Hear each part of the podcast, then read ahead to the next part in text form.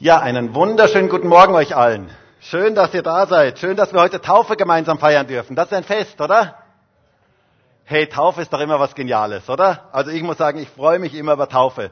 Ich finde das so etwas Geniales, wenn man Taufe gemeinsam feiern darf, wenn wir gemeinsam feiern dürfen, dass Menschen ein neues Leben begonnen haben. Das ist doch Grund zur Freude, oder? Also da bin ich immer begeistert. Also ich bin bei jeder Taufe so begeistert. Ähm, Taufe ist ein Fest der Freude. Und wir dürfen heute ein Fest der Freude feiern, weil heute sieben Leute in den beiden Gottesdiensten, sieben Leute getauft werden, die unglaublich wertvoll sind und kostbar sind und tolle Leute sind.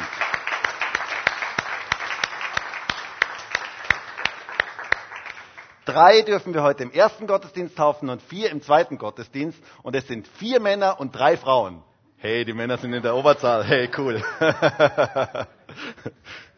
und die Leute, die sich heute taufen lassen, die möchten vor der sichtbaren und unsichtbaren Welt bezeugen, dass sie jetzt zu Jesus gehören dass sie jetzt Jesus ihr Leben gegeben haben und dass sie für ihn leben möchten. Und dazu möchte ich euch, ihr lieben Täuflinge, von Herzen beglückwünschen.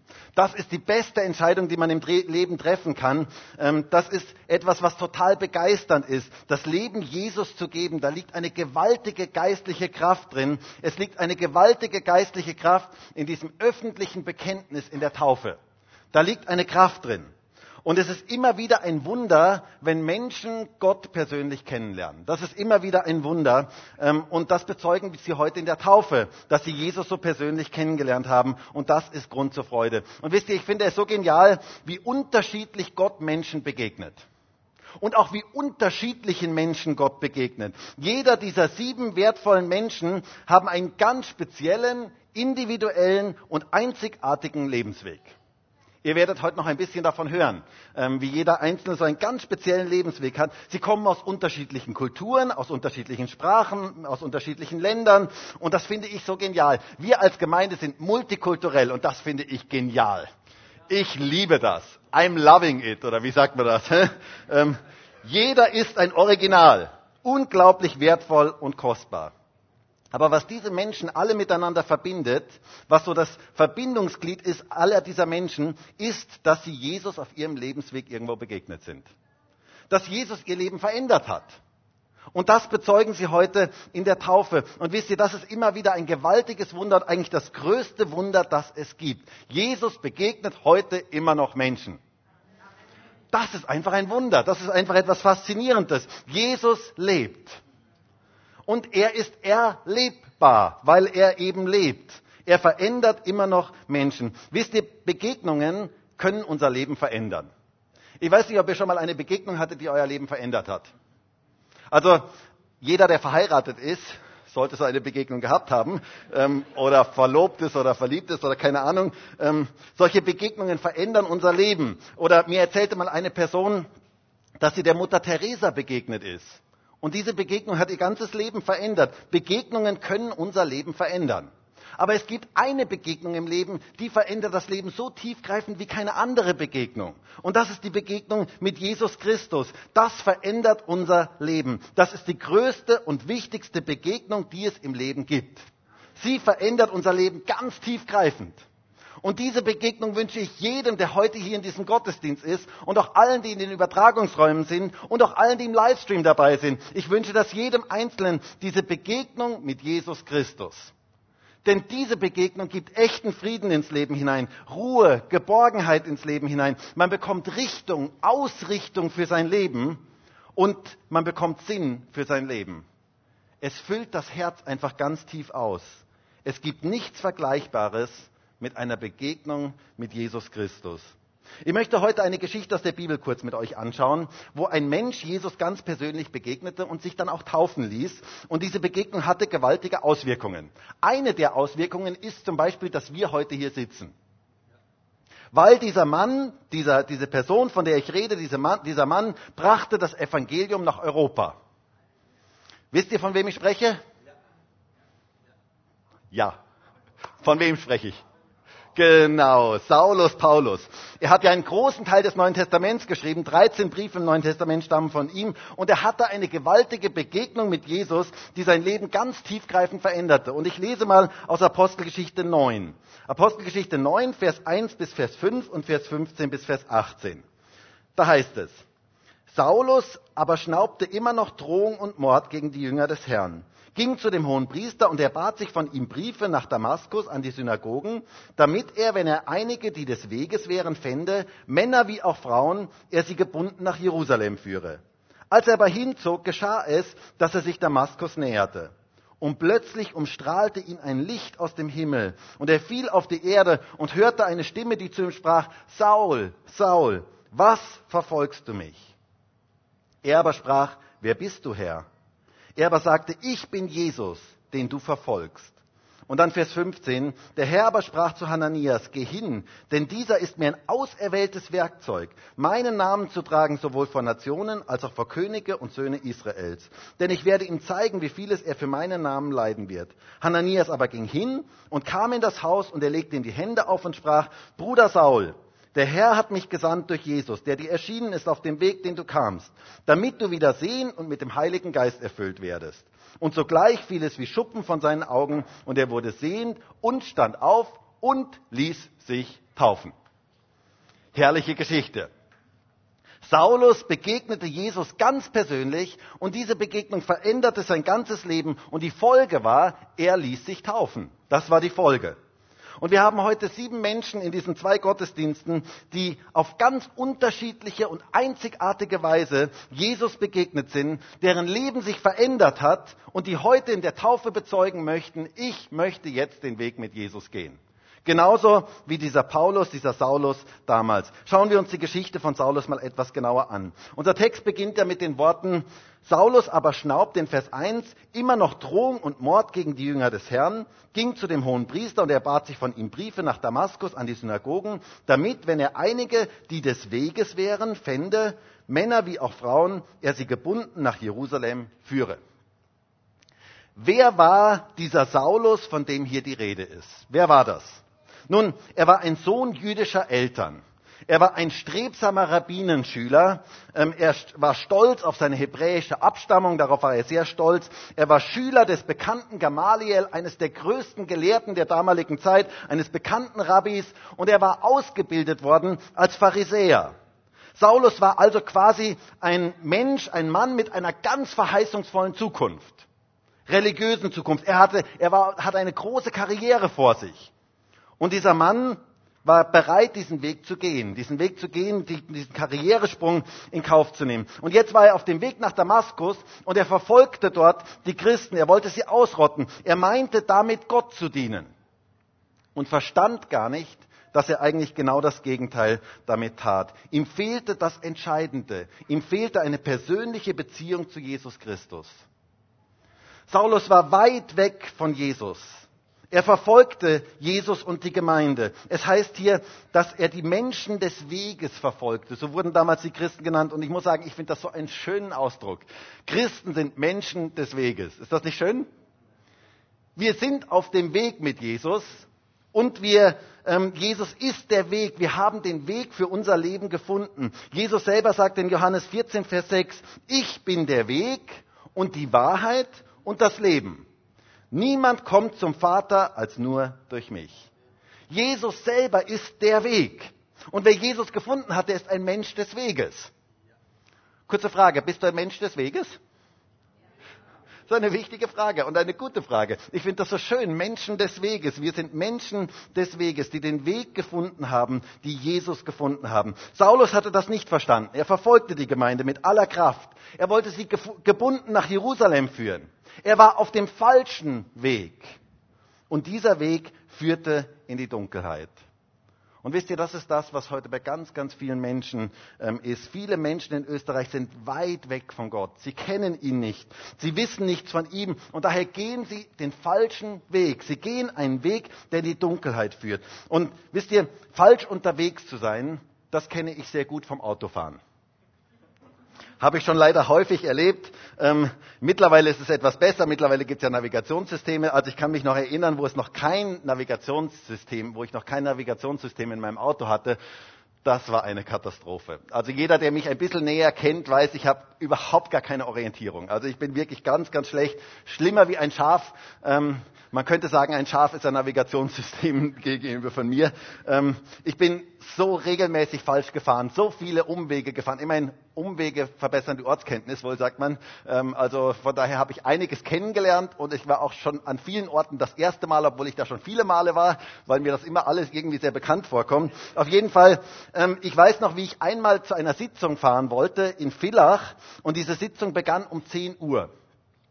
Und ich fuhr rechtzeitig los und dann in Villach irgendwo verfuhr ich mich. Es war irgendeine Ausfahrt, wo ich falsch gefahren bin und dann war ich irgendwo ganz, ganz anders ähm, und ich, und ich, ich hatte damals kein Navigationssystem und ich bin gefahren von einer Tankstelle zur nächsten. Und jede Tankstelle habe ich gefragt, wo ist, die, wo ist die und die Adresse? Ah ja, das ist da rechts und links und so und, und ah okay, passt ja. Dann bin ich wieder weitergefahren, war ich, wusste ich wieder nicht, wo ich bin, dann bin ich zur nächsten Tankstelle gefahren, die haben mich genau wieder zurückgeschickt und so weiter. Ich bin den ganzen, ein Großteil des Tages bin ich dort durch die Gegend geirrt und am Nachmittag bin ich irgendwann angekommen, da war die Sitzung gerade zu Ende, ähm, da war ich dann endlich da. Ähm, die Tankstellen jedenfalls kannte ich dann relativ gut in, in Villach.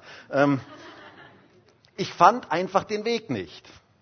Und wisst ihr, das kann auch passieren, selbst wenn man ein Navigationssystem hat. Ich kann mich noch entsinnen, wir wollten einmal, Christine und ich wollten einmal ein, auf einen Thermenurlaub, auf ein Thermenwochenende fahren. Und ich gab die Adresse, da hatte ich mein Navi relativ neu, ich gab die Adresse ins Navi ein und wir fuhren los. Und wir fuhren genauso, wie das Navi uns führte. Christine war nicht sonderlich begeistert davon. Ähm, sie hat immer gesagt, ich brauche irgendwelche Karten, man sollte Karten im Auto haben. Ich habe gesagt, wir brauchen keine Karten mehr. Also ich denke, alle Männer und Frauen kennen wahrscheinlich ein bisschen diese Diskussion. Wir brauchen keine Karten mehr, das Navi führt uns dorthin. Und das Navi weiß immer, wo wir sind und wo wir hin müssen und so weiter. Ähm, das führt uns immer an den richtigen Ort. So fuhren wir los und zu meiner Verwunderung irgendwann ähm, sagte das Navi, wir sollten jetzt abbiegen. Das war aber so ein Schotterweg, so ein äh, nicht gefestigter Schotterweg. Ähm, naja, ich dachte, okay, das Navi kann uns nicht falsch führen, das muss richtig sein. Ähm, Christine war sehr skeptisch, aber auf jeden Fall, ähm, so führen wir dann einen Hügel hinauf und dann oben auf, am Ende dieses Hügels, als wir oben ankamen, ähm, war dort ein altes, heruntergekommenes, so ein verlassener Hof. Und das Navi sagte, Sie haben Ihr Ziel erreicht. Ich lernte damals zwei Dinge. Erstens, höre immer auf deine Frau. Das ist mal das erste, ganz wichtige Lektion im Leben. Ähm, Habe ich nicht immer umgesetzt, aber ich arbeite dran. Ähm, zweitens, auf dem falschen Weg kommt man nicht zum Ziel. Auf dem falschen Weg kommt man nicht zum Ziel. Und Saulus war hier auf dem falschen Weg. Er war auf einem Weg, der in die Dunkelheit führte. Und dann geschah etwas ganz Besonderes in seinem Leben. Es heißt hier in Vers 3, als er aber hinzog, geschah es, dass er sich Damaskus näherte. Und plötzlich umstrahlte ihn ein Licht aus dem Himmel. Und er fiel auf die Erde und hörte eine Stimme, die zu ihm sprach, Saul, Saul, was verfolgst du mich? Wow, ein Licht umstrahlte ihn. Jesus begegnete diesem Mann auf dem Weg nach Damaskus. Das Licht fiel plötzlich in sein Leben hinein und er erkannte, dass er in die falsche Richtung unterwegs war. Er erkannte, dass er bisher in die Dunkelheit unterwegs war. Und das Licht Gottes kam in sein Leben hinein. Es war so, als hätte Gott den Lichtschalter eingeschaltet in seinem Leben. Und plötzlich sah er die Dinge ganz hell und ganz klar. Es war alles so klar für ihn. Er lebte vorher in der Dunkelheit, so wie ganz viele Menschen heute. Und wisst ihr, wenn man in der Dunkelheit lebt, sieht man gewisse Dinge nicht. Wenn wir jetzt hier diesen Saal ganz dunkel machen würden, komplett dunkel, dann würdet ihr nichts mehr sehen. Ihr würdet keine Stühle mehr sehen, ihr würdet eure Nachbarn nicht mehr sehen, ihr würdet mich nicht mehr sehen, ihr würdet gar nichts mehr sehen, weil in der Dunkelheit sieht man gewisse Dinge nicht und man verliert leicht die Orientierung. Wer hat das nicht schon mal erlebt, dass man in der Dunkelheit Orientierung verliert? Ich kann mich auch da erinnern, vor vielen Jahren war ich mal auf einer Fastenwoche im Mühlviertel ähm, und wir waren in einem Zimmer mit mehreren Leuten untergebracht ähm, und dort waren so hohe Stockbetten und eines Nachts ähm, musste ich auf die Toilette und es war stockdunkel in diesem Zimmer und ich kannte den Weg einfach nicht. Ich wusste nicht, wo ich, ähm, welchen Weg ich dort gehen sollte und so suchte ich mir den Weg und irgendwann mit voller Wucht knallte ich gegen so eins dieser Stockbetten. Und es war ein richtiger äh, Krach dort ähm, und alle wachten auf und irgendjemand machte das Licht an. Und als er das Licht anmachte, war plötzlich für mich alles klar. Habe ich genau gesehen, wo das Bett ist, habe ich genau gesehen, wo der Weg ist. Ich hatte wieder komplette Orientierung, als das Licht eingeschaltet war. Und wisst ihr, genau das ist in unserem geistlichen Leben auch. In der Dunkelheit verlieren wir die Orientierung. Aber wenn das Licht Gottes eingeschaltet wird in unserem Leben, dann wird alles plötzlich klar und sichtbar. Man findet den Weg. Viele Menschen heute in Österreich leben in der Dunkelheit. Sie haben keine Orientierung für ihr Leben. Sie wissen nicht, wo, sie, wo, die, wo der Weg lang geht. Sie sind nicht Menschen des Weges, weil sie den Weg einfach nicht kennen. Sie wissen nicht, woher sie kommen, sie wissen nicht, warum sie hier sind und sie wissen auch nicht, wohin sie gehen. Es ist für sie wie ein großes Labyrinth, das Leben, wie ein großes Labyrinth, wo es keinen Ausweg gibt. Und ich finde es so gewaltig, wie Gott hier dem Saulus begegnete und das Licht einschaltete. Ein Licht kam plötzlich über ihn und er erkannte, dass er auf dem falschen Weg unterwegs war und er erkannte, was der richtige Weg ist. Er kehrte um. Er bekehrte sich.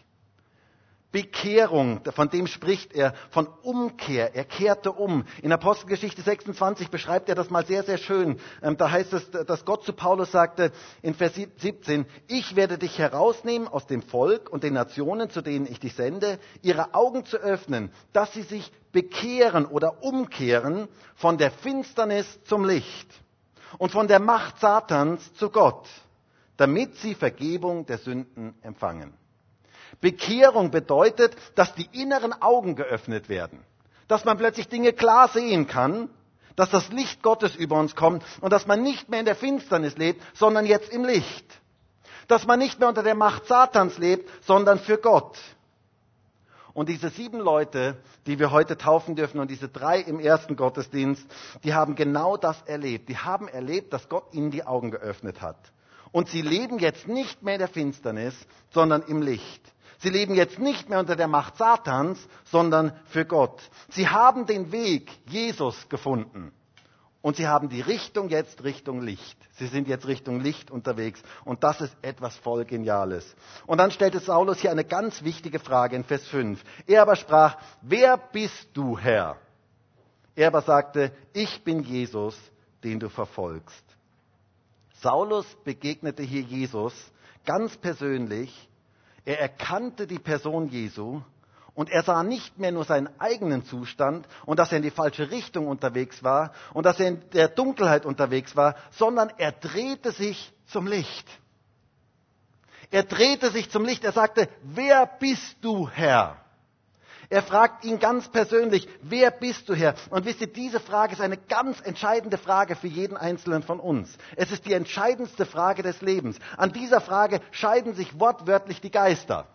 Wer bist du Herr? Einmal fragte Jesus seine Jünger, wer sagen denn die Menschen, wer ich bin? Und seine Jünger sagen, naja, die einen, die sagen, du bist Johannes der Täufer oder Elia oder Jeremia oder einer der Propheten. Und dann wurde Jesus ganz persönlich und er fragte ähm, in, in Matthäus 16, Vers 15, ihr aber, was sagt ihr, wer ich bin? Simon Petrus aber antwortete und sprach, du bist Christus, der Sohn des lebendigen Gottes. Petrus erkannte, Jesus ist nicht nur ein großer religiöser Lehrer. Er ist nicht nur irgendein Friedensstifter oder Religionsstifter oder Revolutionär oder irgendein Prophet wie ein anderer Prophet oder ein Mensch aus ferner Zeit, sondern Jesus ist der Sohn des lebendigen Gottes. Jesus, der Christus, du bist Christus, der Sohn des lebendigen Gottes. Und diese Erkenntnis veränderte sein Leben. Er erkannte, wir haben einen lebendigen Gott, mit dem wir rechnen können. Jesus lebt. Und die Beziehung zu dem lebendigen Jesus verändert unser Leben. Und genau das erlebte Saulus hier auf dem Weg nach Damaskus und genau das haben unsere Täuflinge erlebt, dass sie sich dem Licht zugewandt haben und haben gesagt, Jesus, dir möchte ich folgen. Und die logische Konsequenz war, es heißt hier in Vers 18, und sogleich fiel es wie Schuppen von seinen Augen und er wurde sehen und stand auf und ließ sich taufen. Das war die logische Konsequenz. Saulus ließ sich taufen. Sein altes Leben in der Dunkelheit war vorbei und er lebte jetzt im Licht. Er lebte jetzt für Jesus, auf Jesus zu, aus Jesus heraus. Und das bezeugte er in der Taufe. Was bedeutet eigentlich Taufe? Taufe ist das öffentliche Bekenntnis eines Menschen, dass er jetzt den Weg mit Jesus gehen möchte. Und dass sein Leben jetzt Jesus gehört. Wir bezeugen in der Taufe heute vor der sichtbaren und unsichtbaren Welt, dass das alte Leben vorbei ist und dass ein neues Leben begonnen hat. Genial, oder? Das ist doch genial, ihr lieben Täuflinge. Das alte Leben ist vorbei. In Römer 6 heißt es, oder wisst ihr nicht, das heißt, wir müssen etwas wissen, dass wir, so viele auf Christus Jesus getauft wurden, auf seinen Tod getauft worden sind. So sind wir nun mit ihm begraben worden durch die Taufe in den Tod, damit wie Christus aus den Toten auferweckt worden ist durch die Herrlichkeit des Vaters, so auch wir in Neuheit des Lebens wandeln. Im Taufunterricht haben wir gehört, dass Taufe, dieses Wort Baptizo, eigentlich drei Bedeutungen hat. Als erstes Ein- und Untertauchen. Als zweites, jetzt müsste ich euch fast abfragen, aber das tue ich jetzt nicht. Ähm, als zweites Stoffe in Farbstoff zu tauchen und damit zu färben. Und als drittes etwas vernichten. Und genau diese dritte Bedeutung ist hier wichtig. Taufe ist ein Begräbnis. Das Begräbnis des alten Menschen. Das alte Leben ist vorbei und es wird begraben. Es ist übrigens das einzig fröhliche Begräbnis. Das einzige Begräbnis, das ich gerne feiere. Und wo ich sage, noch mehr davon, von, diesem, von dieser Art von Begräbnis. In der Taufe bezeugen wir, das alte Leben ist vorbei. Und ein neues Leben hat begonnen. Wir feiern das neue Leben. Heute feiern wir das neue Leben. Die Menschen haben ein neues Leben begonnen. Ihr lieben Täuflinge, das alte Leben ist vorbei. Und heute hier in diesem Wassergrab wird es begraben. Und ein neues Leben ist da. Ein Leben in der Gegenwart Gottes, in seiner Kraft und in seiner Herrlichkeit. Taufe ist Begraben des Alten und Feiern des Neuen. Wir haben es hier in Römer 6 gelesen. Denn wie Christus aus den Toten auferweckt worden ist durch die Herrlichkeit des Vaters, so könnt auch ihr in einem neuen Leben leben. Ihr könnt in einem neuen Leben leben, in einem Leben aus Gottes Kraft heraus, in einem Leben mit einer klaren Bestimmung für Gott, auf ihn ausgerichtet in Richtung Licht ausgerichtet. Petrus sagte damals den Leuten in Apostelgeschichte 2, Vers 38, die Stelle, die jeder bei mir, der bei mir in der Taufvorbereitung war, äh, auswendig lernen muss und die ich immer androhe, dass ich sie abfrage bei der Taufe und noch nie gemacht habe. Aber heute könnte ja mal das erste Mal sein. na, na. Ähm, Apostelgeschichte 2, Vers 38 heißt es, tut Buße und jeder, oder kehrt um. Und jeder von euch lasse sich taufen auf den Namen Jesu Christi zur Vergebung eurer Sünden und ihr werdet die Gabe des Heiligen Geistes empfangen. Jeder, der umgekehrt ist, soll sich taufen lassen. Voraussetzung für die Taufe ist also, dass man umgekehrt ist und jetzt den Weg mit Jesus gehen möchte. Und in Apostelgeschichte 2 waren das 3000 Menschen auf einmal. Das wünsche ich mir noch für Graz. Das wäre cool. Mal 3000 Leute auf einmal taufen. Ich werde immer wieder mal gefragt, Markus, warum tauft ihr eigentlich keine kleinen Babys? Und das ist sehr einfach. In der Bibel gibt es keine einzige Stelle, wo kleine Babys getauft wurden. In der Bibel wurden immer nur Gläubige getauft. Menschen, die eine persönliche Entscheidung für Jesus getroffen haben, wurden dort getauft. Babys wurden gesegnet. Jesus hat die Kinder gesegnet. Er hat sie zu sich kommen lassen, hat sie gesegnet. Deswegen segnen wir auch Kinder. Aber wir taufen nur Gläubige, die eine bewusste Entscheidung für Jesus Christus getroffen haben. Es gab mal früher so ein Faltblatt. Ähm, das war ein Faltblatt und da stand vorne drauf, was sagt die Bibel über die Kindertaufe? Und dann war es leer. Ähm, es war nichts drin. Weil die Bibel sagt nichts darüber. Es gibt keine einzige Stelle in diese Richtung. In der Bibel gibt es nur die Gläubigentaufe, wo Menschen getauft werden, die eine persönliche Entscheidung für Jesus getroffen haben. Deswegen praktizieren wir das auch so. Und so sehen wir es auch hier bei Saulus. Saulus wurde getauft, sein altes Leben war vorbei und jetzt lebte er für Jesus. Und das möchten wir heute bei diesen sieben Leuten und bei diesen drei auch im ersten Gottesdienst bezeugen vor der sichtbaren und unsichtbaren Welt. Das alte Leben ist vorbei. Und ein neues Leben hat begonnen, ein Leben aus der Kraft Gottes. Und dieses neue Leben ist total spannend. Das ist das Beste, was es im Leben gibt. So genial, wie Gott hier zu Hananias über Paulus sprach in Vers 15. Hört einmal, was dort steht. Geh hin, denn dieser ist mir ein auserwähltes Werkzeug, meinen Namen zu tragen, sowohl vor Nationen als auch vor Könige und Söhne Israels. Gott hatte einen wunderbaren Plan mit Saulus. Er sagte, er ist mir ein auserwähltes Werkzeug in meiner Hand. Ich kann ihn gebrauchen. Und Gott wollte mit diesem Mann Geschichte schreiben.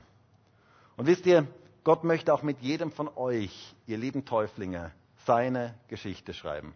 Ich wünsche mir so sehr, dass Gott das auch über euren Leben sagen kann, hey, der ist mir ein auserwähltes Werkzeug, die ist mir ein auserwähltes Werkzeug, ein Werkzeug in meiner Hand, das ich gebrauchen kann. Ich bin total gespannt, was Gott mit jedem Einzelnen von euch vorhat. Ich bin gespannt, was Gottes Wege noch für euch sind, was seine Gedanken für euch sind. Ich bin mir sicher, Gott hat große Pläne mit jedem Einzelnen von euch. Und ich bin mir sicher, dass Hananias damals nicht gedacht hat, was für ein auserwähltes Werkzeug er da vor sich hat. Was für einen Mann er da vor sich hat. Gott hat etwas vor mit jedem einzelnen von euch, ihr lieben Täuflinge. Gott möchte euch gebrauchen. Er möchte euch als Werkzeug gebrauchen in dieser Welt. Ihr dürft Segen sein für viele andere. Und das wünsche ich euch von ganzem Herzen. Und dafür möchten wir heute auch gemeinsam beten, dass Gott euch so mächtig gebrauchen kann. Und ich bin so dankbar dafür, dass wir heute Taufe feiern dürfen und dass wir bezeugen dürfen, ihr lebt jetzt für Jesus. Das alte Leben ist vorbei. Ein neues Leben hat begonnen. Und ihr gehört jetzt Jesus und er wird euch gebrauchen. Und das ist das Genialste, was es gibt. Und das, darüber freue ich mich so sehr. Und das wünsche ich euch von ganzem Herzen, dass er euch so mächtig gebrauchen kann. Und ich würde gerne noch mit uns allen gemeinsam beten. Und wir bleiben dazu sitzen. Normalerweise sage ich immer, wir stehen dazu auf, aber jetzt bleiben wir alle dazu sitzen. Ähm, und ich würde noch gerne mit uns gemeinsam beten. Herr Jesus, ich danke dir dafür, dass du der Herr bist. Ich danke dir dafür, dass du Menschen zu dir rufst, auch in dieser jetzigen Zeit dass du Menschen begegnest, dass du ein lebendiger Gott bist. Danke dir dafür, dass du Menschen ganz persönlich begegnest, dass du Menschenleben veränderst, dass du lebst.